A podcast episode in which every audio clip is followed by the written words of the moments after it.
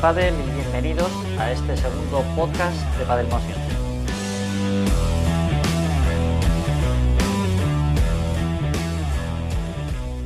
Dos semanas después estamos de vuelta y precisamente eso, la vuelta, será el hilo conductor de este segundo programa.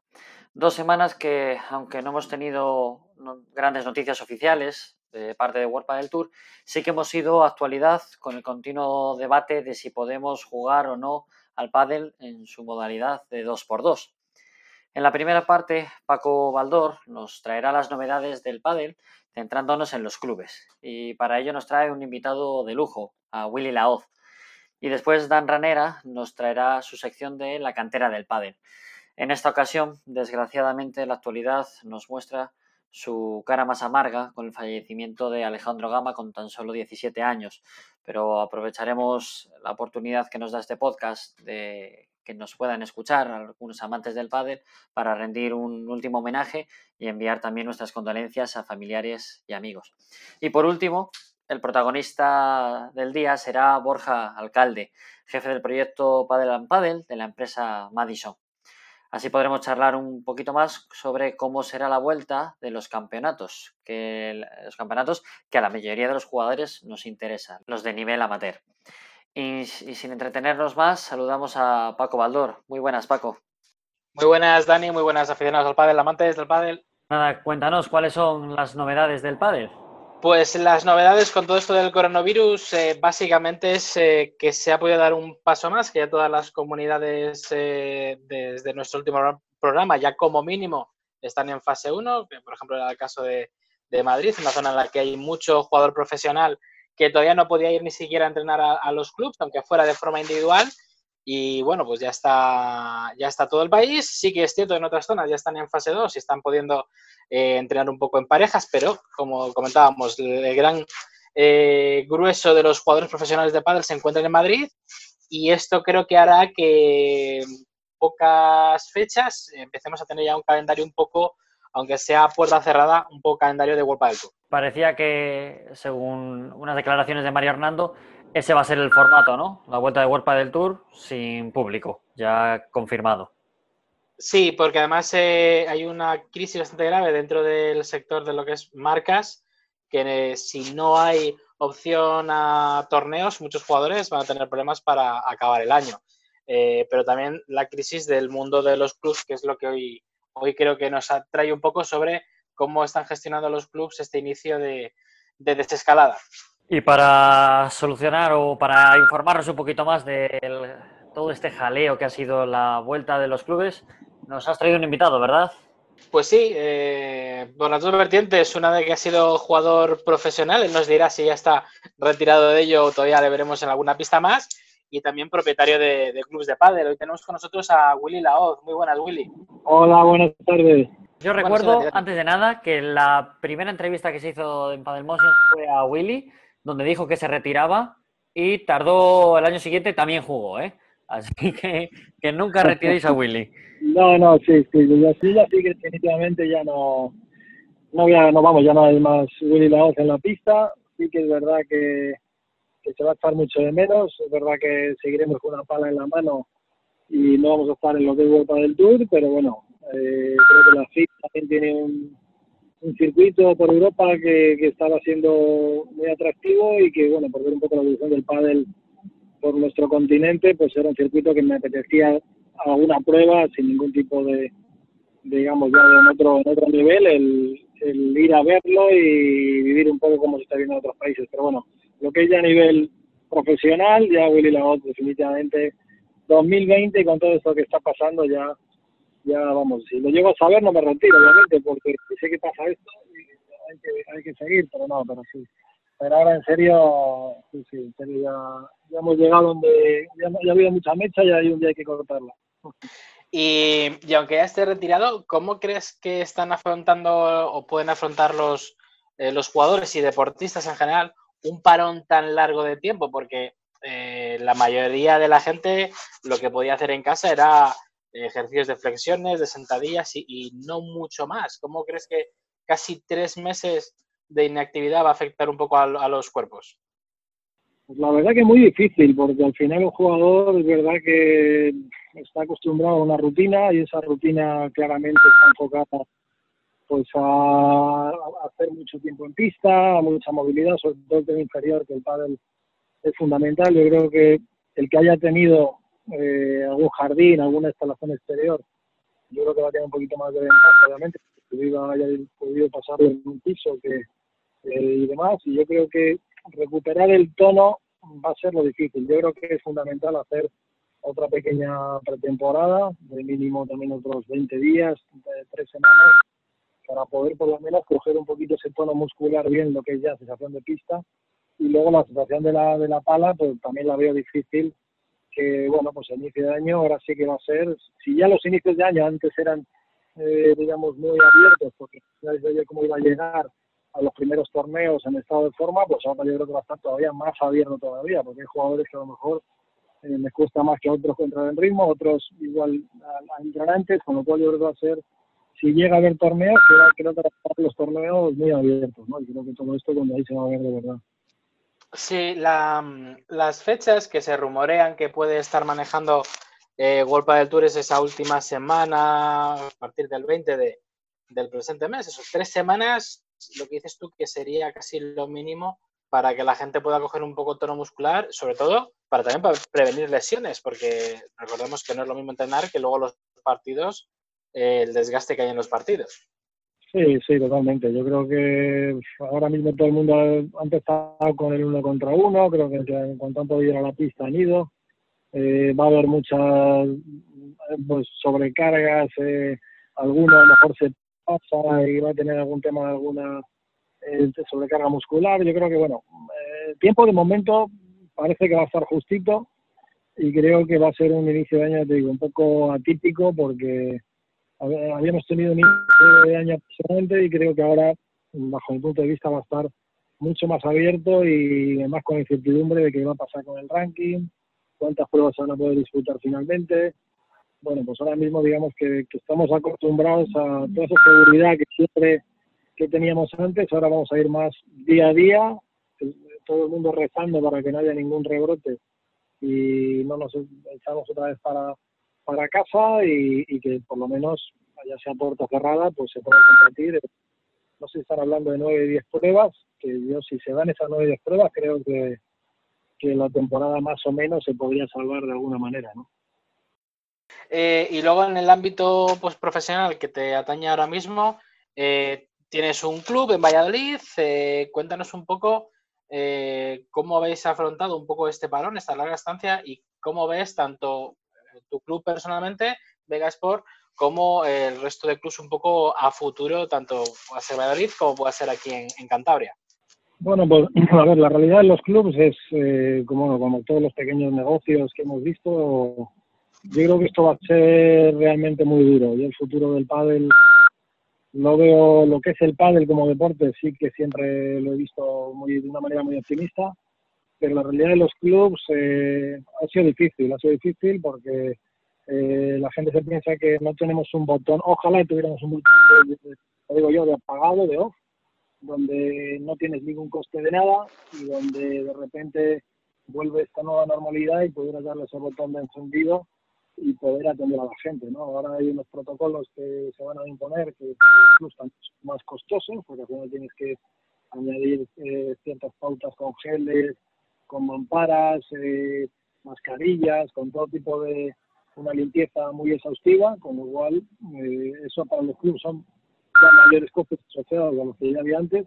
Los clubes además hemos tenido una serie de gastos fijos que aunque hayan bajado un poquito los ha seguido teniendo, como facturas de, luz, pues eh, obviamente facturas de, tener un establecimiento, aunque esté pagado, pero siempre sigue generando, ya te digo, no tener ese botón de off, pero siempre generando unos gastos y yo creo que eso ha añadido que hay una no se ha estado muy claro la ley de con el tema de, de, los gastos del propio local o de las naves, ¿no? de los alquileres, que muchos, pues eh, no sé si eso no han podido renegociar, eh, le han dejado una voluntad como de inquilino, arrendador, o sea, propietario, donde, donde yo creo que esto es una cosa nueva para todos.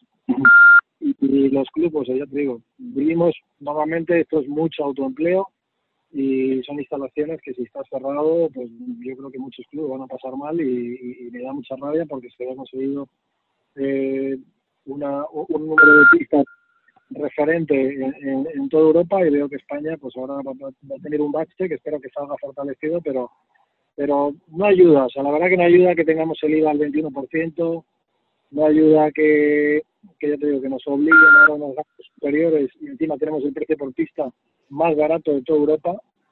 Y yo veo el futuro de los clubes que vamos a tener que intentar pues eh, que haya el menor contacto posible con protocolos de, de mucho pago con, o con pago con tarjeta, con utilizando aplicaciones para, para, bueno, para que el cliente venga, juegue y, y, a lo mejor pierda un poquito con este tema del distanciamiento social esa parte tan, tan social del pádel que esperemos que poco a poco a ver si aparece una vacuna pronto y podemos recuperar la normalidad de, poder disfrutar con, con que hemos jugado un partido tranquilamente y no con estas medidas de distanciamiento que, que bueno, que la gente está claro que tiene ganas de volver a jugar, pero, pero va a ser raro, va a ser raro, Mi, mi pregunta, eh, perdona, eh, mi pregunta iba un poquito eh, en ese camino. ¿Estáis en Valladolid todavía en fase 1 o 2? En fase 1 todavía. Y a pesar de ser fase 1, cuando habéis abierto, ¿cuál ha sido la reacción de los jugadores? ¿Les veis más escépticos, igual las reservas con más cautela, o ha vuelto una cierta normalidad o recuperando más o menos los niveles anteriores? Yo en mi caso todavía no lo he abierto, es decir, porque mi club es una concesión eh, pública, de gestión privada. A nosotros nos obligó el, bueno, el ayuntamiento, nos, nos mandó una carta cuando se produjo todo esto nos llamaron para decir que la instalación teníamos que cerrarla. Y, y ahora recién estamos iniciando las conversaciones porque parece ser que eh, entraremos en fase 2 allí pues en, en, breve, un corto de tiempo y estamos viendo un poco que, todos estos protocolos que son necesarios aplicar y qué costes van a llevar para, para, para de mucho acuerdo con el ayuntamiento pues tener ahora mismo la mayor garantía eh, sanitaria y de salud de los jugadores, que al final es lo primordial en esto, ¿no? Con lo cual ahora mismo estamos en una fase todavía mm, bastante, o sea, ya haciendo algún, obviamente, preparativo a nivel de todo el tema de pedidos de, de y sanitarios, pero es verdad que los clubes, eh, bueno, pues, pues eh, en mi caso, lo habrá sufrido mucho porque es un club que tiene mucho terreno, aparte que hay una nave, mucho terreno al aire libre, hay mucha maleza y bueno, pues entiendo que a nivel de de jardinería y demás y mantenimiento, pues ahora va a haber que, que poner pilas y ya te digo, el, afrontar unos gastos importantes en, puesta a punto. ¿no? Nos encontramos eh, que en algunos sitios, por ejemplo, que sí que eh, disponen, como tenéis vosotros, pistas al aire libre, sí que se puede adelantar un poco pues eh, los partidos de dobles o que puedan tener mayor, mayor aforo. En Cantabria todo es cubierto. Eh, ¿Ves que tu experiencia, tanto aquí como, como en Cantabria, que, el verano puede afectar a que algunas comunidades sí que puedan recuperar un poco el, digamos, el volumen de juego o, luego en verano todo el mundo se va a la playa y hace lo que puede? A ver, en mi caso particular, eh, a ver, yo sé que estuvimos haciendo varios webinars con, con varias aplicaciones, con, con la gente de Playtomic, que son unos fenómenos y que tienen un, software muy bueno para, para y que viene muy bien para ahora, para esta nueva realidad con, con los pagos sin tarjeta y demás. Y, y es verdad que ellos hicieron muchísimas encuestas con jugadores y había muchísimas ganas de jugar. No me acuerdo si eran un 75, entre un 80%, las ganas que tenían los jugadores claras de volver a la pista y jugar y, y con mono de pádel, ¿no? Como te dice, ¿no? Eh, yo creo que el verano es verdad que va a haber, hay sitios donde mm, puede que se beneficiado o perjudicado. En, en, Valladolid, por ejemplo, nosotros eh, nos viene muy mal, siempre son dos meses muy malo, donde la gente normalmente pues hace mucho calor, la gente no quiere jugar, eh, digamos, en, en, un club indoor y lo que busca es o una pista exterior o normalmente se va de veraneo en algún sitio cercano de playa, que puede ser Cantabria o, o, en otras comunidades cercanas. Y, pero sí es verdad que comunidades donde acogen gente, pues, pues sí que se ven que el verano, pues al tener mucho más tiempo libre la gente, pues, pues sí que le salen muy, muy, mucho mejor los números, ¿no? Es verdad que, si nos veamos por el tema de escuela, mm, digamos que nosotros terminaríamos en junio y nuestro mes siguiente un poco más decente sería septiembre, recuperando totalmente la normalidad en octubre, con lo cual julio y agosto en sitios, por ejemplo Valladolid, son meses eh, ya duros de por sí, que a lo mejor con la reapertura puede ser que la gente sí que haya una primera eh, llamada que tenga ganas y tenga ese mono, pero bueno, eh, como siempre han sido malos, pues bueno, las previsiones no son muy optimistas. Y para, para, ir terminando, eh, volviendo a, a World del Tour, a lo que se esperaba de este año, había una opinión, había, creo que, por lo menos para mí, había cuatro parejas que salían un poco por, por, delante del resto en cuanto a esa búsqueda del número uno, que era, eh, pues está bailando, después de estar Vela y Juan Martín tanto, tanto tiempo, eh, en los últimos años ha cambiado, y para mí serían Sancho Estupa, Vela Tapia, porque nunca puedes olvidarte de Vela, eh, Lebron Galán y eh, Paquito Lima. Para ti, ¿crees que el número uno eh, de final de año, si se recupera tras dos torneos, está entre esas cuatro? Y, si, y cuál de ellas crees que es la que, la que puede volver a reinar dentro del mundo del pádel? Bueno, yo creo que, a ver, eh, me, has hablado de cuatro parejas y las cuatro buenísimas, ¿no? Yo creo que mm, a mí me da la impresión que, que no va a haber un dominio lo que sí que tengo claro es que creo que no hay un dominio tan claro como el que tuvieron Juan Martín y Vela, o incluso Juan Martín, un, Vela, perdón, y Pablo Lima después, de unos años. Me da la sensación ahora que, que va a ser más, mm, el número uno va a estar más más abierto que nunca, ¿no? A nivel de, de, de que termina el número uno una pareja, el año siguiente a lo mejor hay otra pareja que es número uno, o sea, no creo que, pero creo que va a ser difícil que una pareja domine eh, cinco años seguidos. O sea, yo ojalá me equivoque y que haya una pareja que domine y que sea sobre todo, ¿no? Porque yo creo que tenemos ahí tres grandes jugadores como Galán, como Lebron y Paquito, que, además dos de ellos son pareja y ver una pareja 100% española número uno, pues, pues oye, estaría muy bien, pero, pero yo creo que Paquito y Lima están en un momento de su carrera muy maduros y los veo, los he visto al inicio de año con, con un pádel muy sólido, que, que ahí va a haber que eh, sudar sangre y tinta para, para derrotarlos.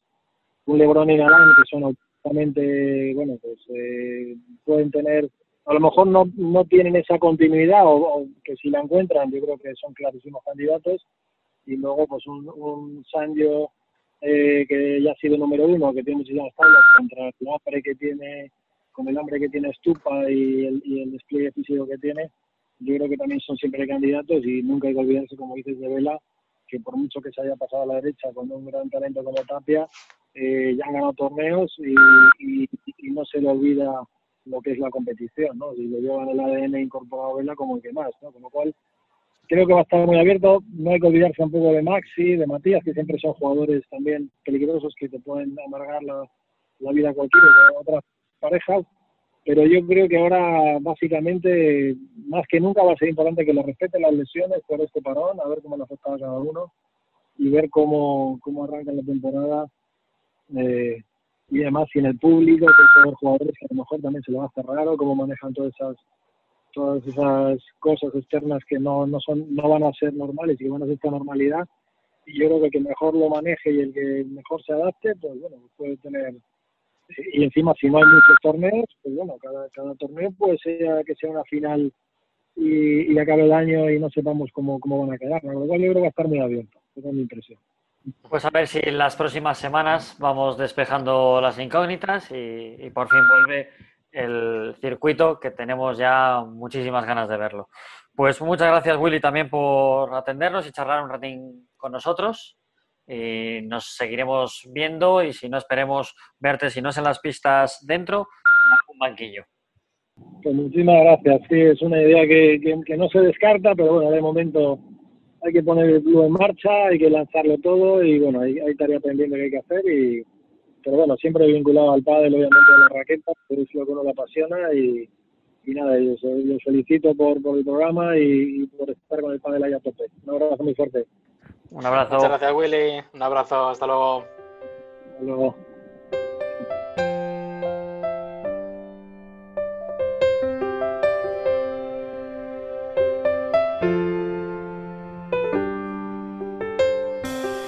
No es la noticia que nos gustaría dar, ya que es una semana dura para el pádel de menores, pero queremos aprovechar nuestro pequeño altavoz para manejar a un grande que nos ha dado nuestro deporte.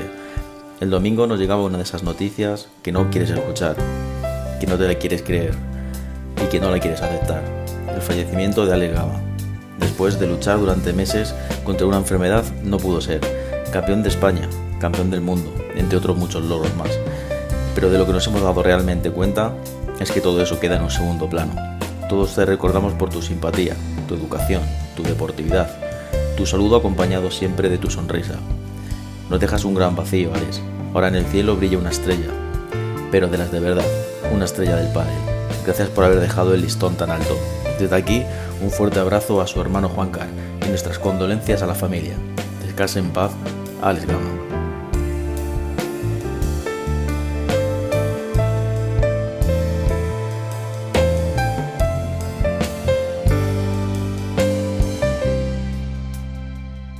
Pues llegamos a la última parte del programa y para poner el broche de oro saludamos al protagonista del día, Borja Alcalde. Eh, muy buenas, Borja, ¿qué tal estás? Hola, buenas tardes, Daniel. Muy bien, ¿y tú? Bien, bien, bien. Por ahora todo correcto dentro de este extraño momento que estamos viviendo. Mira, para poder situar a nuestros oyentes, cuéntanos quién es Borja dentro del grupo Madison y qué es Madison y Padel al Padel, que quizás sean palabras menos conocidas que si decimos Liga Lapi. Sí, bueno, en el caso de Cantabria, seguramente, bueno, Madison es una empresa bastante potente, conocida a nivel nacional e incluso fuera de España también por eventos. Hemos estado muy vinculados al mundo del pádel, del deporte y bueno, es un grupo empresarial con más de 2.000 empleados. Eh, en Cantabria, Liga Lapi, pues sí, en Cantabria, Liga Lapi, pues es más conocida seguramente en este entorno, en este entorno en el que estamos hablando, de pádel amateur.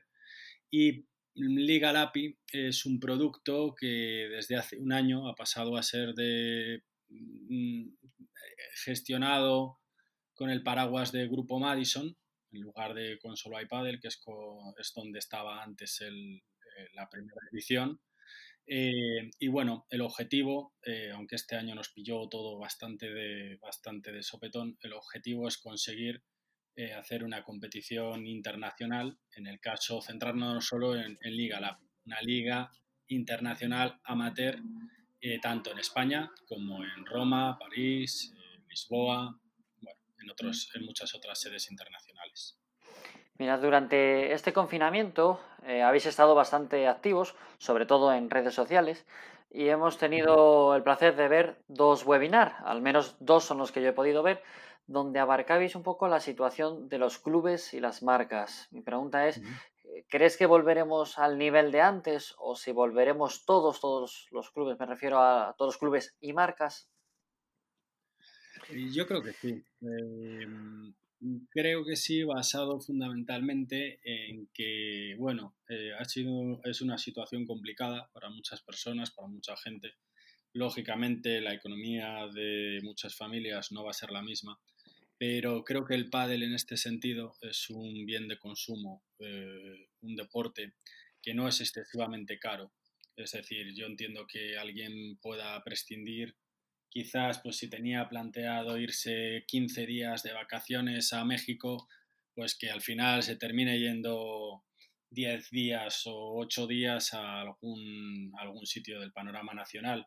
Pero yo creo que el pádel es un bien de consumo deportivo que no es caro. Entonces yo estoy seguro de que los amantes de este deporte, bueno, y aquí lo he visto yo, nosotros estamos en Valladolid, la sede central, en Castilla y León, que de hecho seguimos en, en fase 1 comparado con, con Cantabria. Aquí, en cuanto levantaron el veto de la fase 1 y permitieron jugar a cuatro jugadores, bueno, los clubes descubiertos que hay aquí eh, pues, soportaron lógicamente toda la demanda y están prácticamente llenos desde las 9 de la mañana hasta las, hasta las 11 de la noche. O sea que el jugador tiene ganas de jugar y quiere volver a jugar.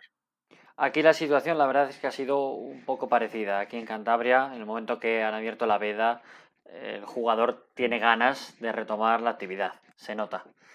Mira, en las últimas semanas también habéis lanzado una serie de spots que invitan a pensar en un futuro, eso, no lejano del pádel, en, retomar otra vez la actividad. Algunos de los títulos que tengo anotado era los eventos deportivos volverán a salir, volvemos a latir de la mano del deporte y el pádel vuelve a latir. estamos más cerca también de retomar no solo estos partidos que estamos comentando, sino las competiciones. Eh, a ver, estamos más cerca de retomar las competiciones con un concepto de deporte nuevo. Es decir, el pádel tiene un componente muy social, donde la parte social es muy importante y donde probablemente hasta agosto, por incluso lo que he estado viendo hoy en el telediario, que ya se están planteando el, público en el fútbol, eh, a partir de la fase 3. Entonces yo creo que, bueno, creo que no será exactamente en agosto cuando podamos volver a una completa normalidad, pero sí que a partir de septiembre seguro ya estamos en una fase bastante similar a la anterior. Si me dices si en julio vamos a, poder ver eh, un espectáculo pues donde pueda ir a un club 600 personas se abracen y cerebren, el festejen que han ganado o que han perdido, pues hombre, yo creo que todavía hay que tener un poco de un poquito de prudencia a la hora de a la hora del contacto. Y, además del tema del público o ese distanciamiento, eh, ¿cuál, ¿cuál, es el proceso para retomar esa actividad? ¿Bajo qué medidas? ¿O simplemente las medidas que ya han estipulado para jugar los partidos dos contra dos? Bueno, las medidas de cine que en general ah, se han publicado en todas las redes sociales y los propios clubes están llevando a cabo, me consta, eh, son medidas suficientemente, lógicamente son suficientemente útiles para mantener el distanciamiento social, pero a partir de ahí yo creo que ya depende mucho de la responsabilidad de todo el mundo de el mantener, el mantener ese, ese espacio social, ¿no? Mm, no te sabría decir, a lo mejor una bola al centro, pues a lo mejor hay que, hay que dejarla, No, creo que esa sea la solución, ¿eh? a lo mejor hay que dejarla pasar o, uno de los dos tiene que tener muy claro quién va, ¿no? Pero bueno, sobre todo hablamos, yo creo que el problema no son cuatro personas en 200 metros cuadrados, sino que el problema que, el problema que puede haber en torno al pádel es el concepto de, de competición eh, a, nivel de, a nivel social, ¿vale? Y de cara al año que viene, eh, tengo dos preguntas. Por un lado, el tema del calendario, porque al empezar, al acabar esta temporada más tarde, con este tiempo de parón, eh, ¿cuándo se empezará la siguiente o qué calendario tenéis previsto para el año que viene? Y aprovecho también para saber qué novedades nos vais a traer. Sé que estáis trabajando en alguna aplicación. Si me cuentas todo eso, por favor. Pues bueno, el año que viene hay intención, por supuesto, de sacar la, siguiente edición. En este caso sería la tercera en Cantabria y sería la segunda con el concepto de, con el nuevo concepto. Es una edición eh, muy cambiante a la que hemos tenido en esta edición, en esta presente edición, porque ha sido una edición donde hemos ido con un poco de premura a muchas cosas que nosotros pues, nos llevaba bastante tiempo de organizar pero bueno, cuando, cuando el proyecto es muy grande, eh, necesitas un poco más de tiempo y ese tiempo ya lo hemos tenido. Ya llevamos un año trabajando, hemos hecho entre, bueno, por supuesto seguimos con el diario Montañés, ahí en Cantabria, que es, nuestro, es el que lleva el naming del trofeo. Y, y bueno, novedades, pues novedades que, que vamos a incorporar. Una nueva aplicación que bueno, el que la tenga pues verá, ver, el que la tenga ya instalada, la aplicación de Padel and Padel, eh, la actualizará y bueno, sobre todo incorporamos actas virtuales para que los resultados eh, se puedan subir automáticamente en cuanto termina el partido. Incorporamos la mejora de comunicación entre jugadores del propio equipo para indicar al capitán si va a tener disponibilidad o no en el siguiente enfrentamiento indicamos la posibilidad de agendarlo también en, la propia agenda del teléfono para que haya un aviso, eh, convocatorias virtuales, eh, el ranking, el ranking del equipo, mediante, los, mediante un criterio mejor del que teníamos sobre los partidos ganados de cada uno, luego te lo vas a poder comparar con la categoría y luego con la fase nacional.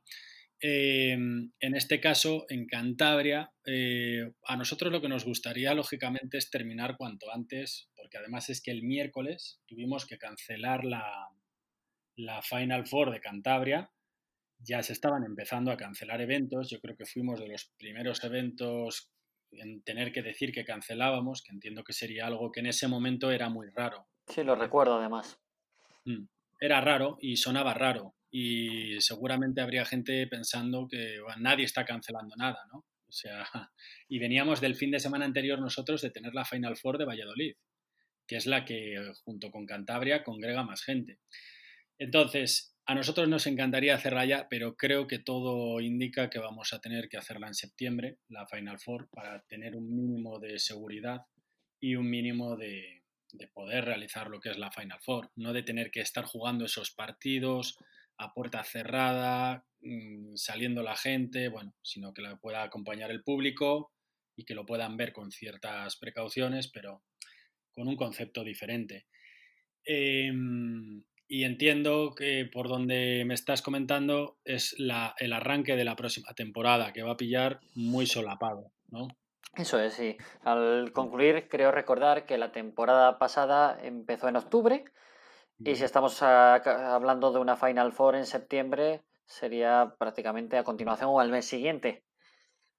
Sí, nuestra intención en Cantabria es empezar, haciendo caso siempre a los jugadores, es eh, empezar eh, lo antes posible para que se solape lo menos posible con la, con la Liga Autonómica de allí, que tiene bastante afición, ¿vale? Eh, este año haremos lo mismo, intentaremos concentrarla lo máximo posible, incluso un poco más que este año, ¿vale? Garantizando esos ocho enfrentamientos por equipo, esos nueve enfrentamientos por equipo, esos 27 partidos. Em, y bueno, todo indica pues, que arrancaremos, Santander o Cantabria será la primera en arrancar y lo hará en torno a, primeros de, a mediados de octubre, ¿de acuerdo? Este año sí puedo adelantar que al abrir nuevas fases, abrimos fases como Galicia, abrimos fases como eh, Levante, que va, que va a estar formada por Murcia, Valencia, eh, Murcia, Valencia y Alicante, y abrimos fase andaluza también, que va a estar con Málaga, Granada y Sevilla. Entonces, en el caso de Cantabria, mm, van a hacer una fase, hay una fase regular de exactamente igual que la que han venido en estos años, pero eh, luego el pase al máster final nacional se unificará, bueno, se, enfrentarán a Asturias, es decir, Asturias y Cantabria, una vez que estén clasificados, previo al máster final nacional, se enfrentarán entre ellos para conseguir esa clasificación. Por lo que veo, no habéis descansado este confinamiento. Ya estáis preparando expandir la temporada que viene y por lo que me comentas, una aplicación en la que eh, intuyo que el objetivo es facilitar al jugador todo aquello que sea que no sea estrictamente jugar al pádel, ¿verdad? Eso es, llevamos un año trabajando, ¿eh? Eh, un año en esto y un año dedicando muchísimas horas y lógicamente el concepto que, que, queremos tener es algo muy diferente y lo veréis, lo veréis en breve además porque la aplicación sale en breve. El jugador amateur va a poder disponer de todo, o sea, todo lo que un jugador amateur pueda necesitar en la aplicación lo tendrá. Eh, desde reservar una pista hasta jugar un partido, encontrar una, oferta de, una pala, Bull Paddle o de otra marca en Offer Paddle, eh, adquirir equipamiento a través de la tienda online eh, para el equipo. Entonces, bueno, hemos trabajado una aplicación que va a ser integral para el jugador amateur de paddle y bueno, y en muchas ciudades de España, por lo que por lo que espero que os guste a todos y espero que, la disfrutéis desde luego. Pues como siempre estaremos deseosos ya de, que llegue ese momento, poder conocer todas esas novedades, tenerlas en nuestra mano. Y muchísimas gracias Borja por atendernos y, y, por poder explicar un poquito más en qué consiste este proyecto y cuándo podremos volver a retomar las competiciones. Muchas gracias Daniel, espero que todo bien por Santander, que es una ciudad que me gusta mucho y yo, mi familia desde allí. Y, nada, espero ir pronto por allí a ver a todos los clubs y a todos los jugadores que tenemos por ahí, que hay muchísima afición. Te recibiremos encantados. Un abrazo, Borja. Un abrazo, Dani. Chao. Pues hasta aquí ha llegado el segundo episodio. Nos vemos dentro de dos semanas y no olvidéis comentar en nuestras redes sociales y ya sabéis que tenéis este podcast disponible en todas las plataformas, Evox, Spotify, YouTube y donde lo queréis encontrar. Un abrazo.